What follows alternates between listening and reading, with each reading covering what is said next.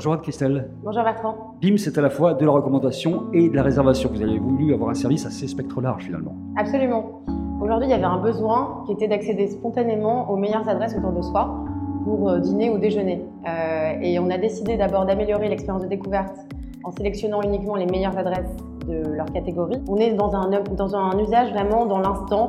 Euh, c'est je me connecte à BIM, je trouve les meilleures adresses autour de moi et j'accède aux tables disponibles à la dernière minute. Votre cible, c'est quand même les gens qui voyagent, a priori. Exactement. Le but était d'offrir une alternative qualitative à TripAdvisor avec des recommandations d'experts euh, qui sont des chefs euh, ou des critiques gastronomiques. On fait un travail de curation qui est indispensable, mais derrière, nos propres amis euh, peuvent indiquer leurs adresses préférées à travers la planète et euh, c'est aujourd'hui une forme de bouche à oreille géolocalisée. C'est vrai qu'on a aujourd'hui euh, monté plus de 50 partenariats avec des établissements, euh, des restaurants de qualité à Paris.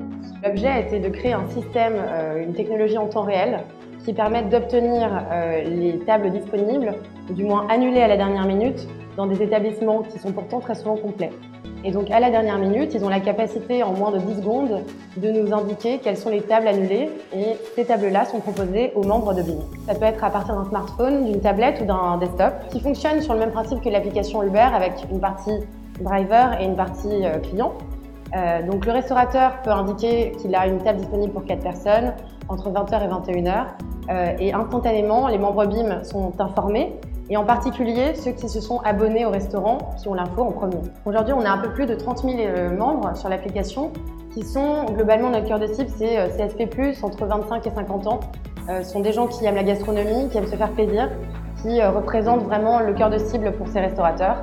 Et le no-show, donc autrement dit les annulations de dernière minute étant leur premier problème, c'est aujourd'hui la seule solution pertinente à ce problème auxquels sont confrontés les restaurateurs. On dit que c'est 20% le no-show des réservations, c'est ça? Absolument, ouais. absolument. En moyenne, euh, et contre toute attente, c'est en particulier euh, les restaurants de qualité qui souffrent de ce problème de no-show. C'est un business qui ne fait de sens presque que dans son approche globale. Euh, donc effectivement, euh, on souhaite rapidement attaquer des marchés étrangers. Vous venez du monde de la finance, vous? Alors oui, mon père a cofondé HEC Entrepreneur et, donc mes frères et sœurs ont baigné dans ce univers-là. Je n'y ai pas coupé.